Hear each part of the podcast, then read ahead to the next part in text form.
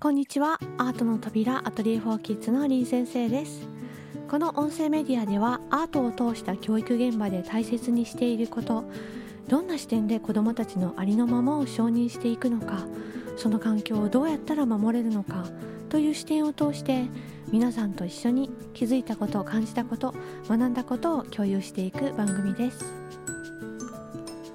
本題に入る前にお知らせです。9月15日花丸子育てカレッジにてアートと教育で学ぶ自分の人生を生きる子どもの育て方の対談に参加させていただきます、えー、花丸グループの皆さんは無料でご覧いただけるものです。過去の林公演もアーカイブにありますので概要欄に貼っておきます。よかったらチェックしてみてくださいね。さて今回もオンラインアトリエ4キッズの授業の後に保護者の方からいただく質問や相談にお答えする回です、えー、絵を描くことに対する質問だったのでもしかしたら同じことに悩まれている方がおられるかもしれないなと思いましたのでシェアをしていきます、えー、1年生の女の子のお母様からのメッセージです。本日はありがとうございました。始まる前は難しいと緊張していたようでしたが始まってみると娘の生き生きした姿を見ることができて嬉しかったのとともに普段の子育てにおいて子どものことをどこまで丸ごと認めてあげられているだろうかと自分自身を振り返るいい機会になりました。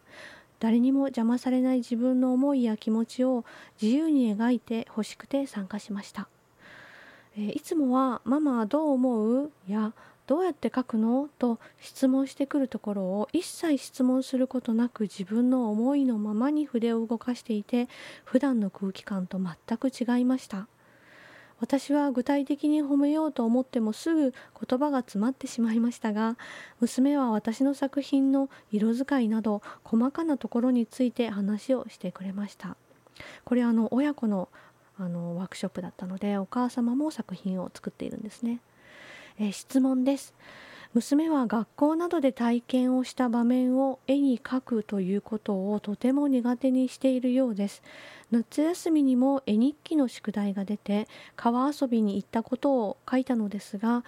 何を書くか迷っていたので私は「カニがいたねカニ描いたら?」と提案したのですが「カニは難しいから描けない」と言って結局木と水と人一人だけ書いておしまいでした。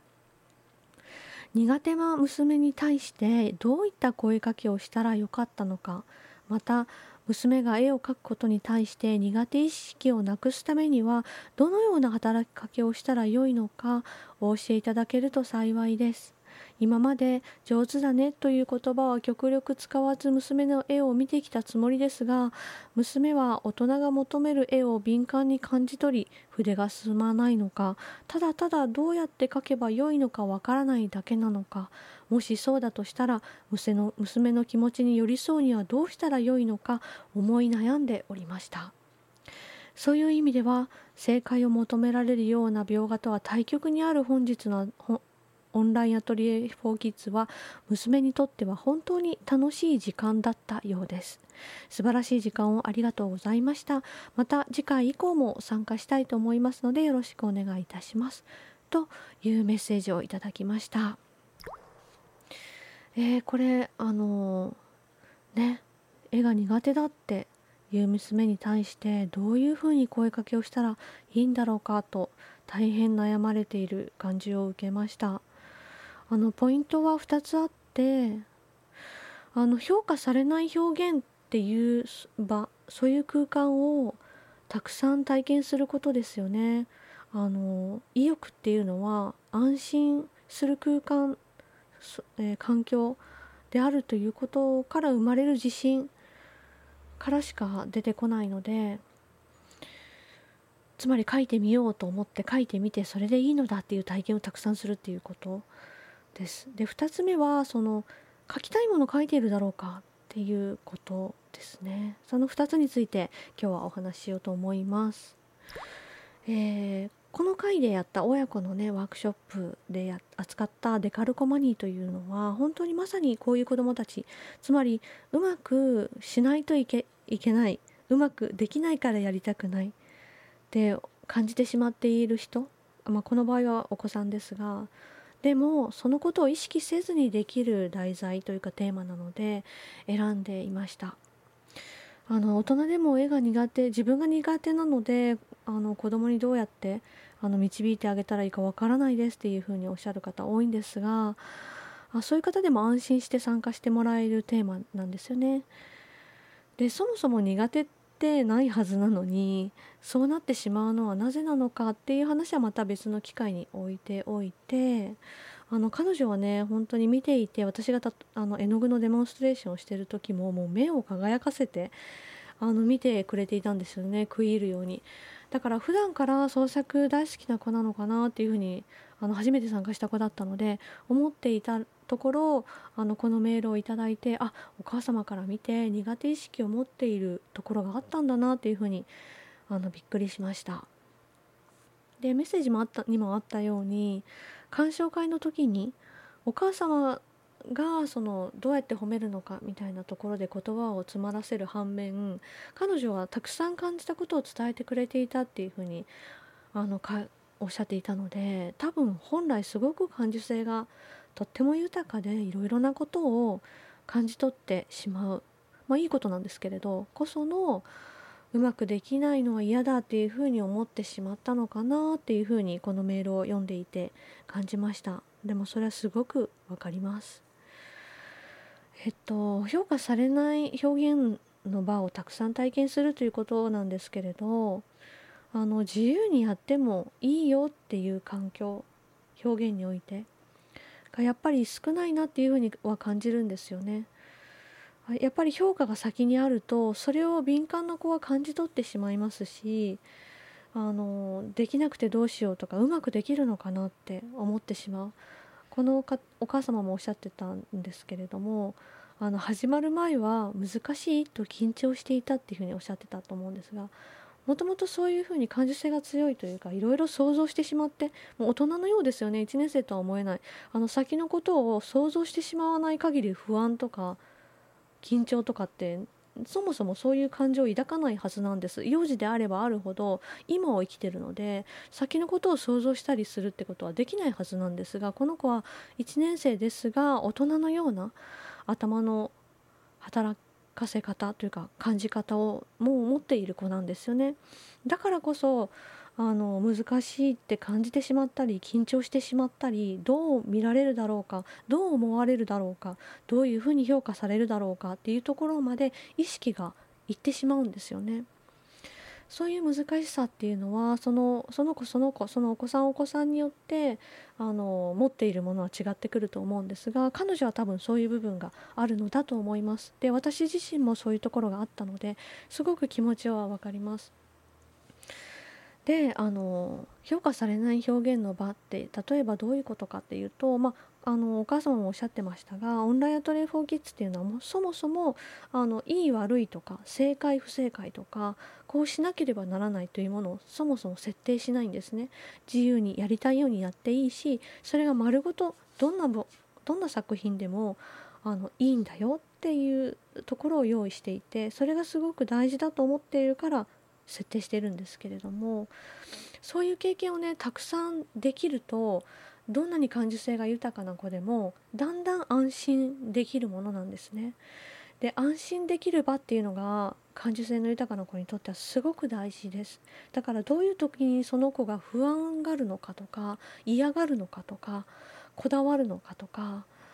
緊張してしまうのかっていうのをお母様とかよくそばにいる人は多分一番分かってると思うんですね。それを幼い時にあのちょっと避けてあげるとか気遣ってあげるっていうことってこういう子たちにとってはすごく大事だと思います。一人で没頭する時間がこの子は必要なんだなって思ったら無理やり誰かと遊ばせないとかその子があの疲れないで安心して自分の好きなことに没頭する時間をちゃんと作ってあげるとかその子を見ていればどうしてあげたら一番この子が楽に安心してあのやっていけるのかっていうのを多分見てた見てる人が分かると思うんですがそういうところをちょっと意識してあげるっていうことですよね。あの何何でもやってみたいって思うような意欲とか主体性みたいなものってまず大前提として安心できる場所とか空間とか環境とかがその生きてる24時間のうち10分とか1時間とかそういう短い時間でもあると思うだけで安心できるんですねそこから外の世界で頑張ってもそこに戻れるっていうことが分かっているだけで彼らは違うので、えー、そういう部分を大切にしてあげようっていう視点で見てあげたらいいと思います。でそういう部分があるとやってみようって挑戦する気持ちだとか自分のに対する自信みたいなもの、まあ、自己肯定感っていう言葉で言われたりすると思いますが自分に対する自信みたいなものはそこから生まれそこからしか生まれていかないので特にその感受性が豊かな子とかはあのそういう部分を大事に見てあげたらいいと思います。で2つ目のその書きたいものを書いているだろうかということなんですがあのこのお母さんがおっしゃっていた例えばのところありましたよね絵日記のところで下りで川遊びに行った時のことでお母様が提案した「カニ描いたら?」っていうことに対して「カニは難しいから描けない」って言ってたくだりがあったと思うんですけれどもえっ、とね人ってみんなこれはそうだと思うんですが自分がね描きたいと思ってたら描くんですよ。どうにかして描こうって思うと思うんですね。で人から提案したものであ確かにそうだね書こうみたいな感じになる場合もあると思うんですがあのその子が本当に書きたいものは何っていう対話がなされていたかなっていうことは少し思いました。えっと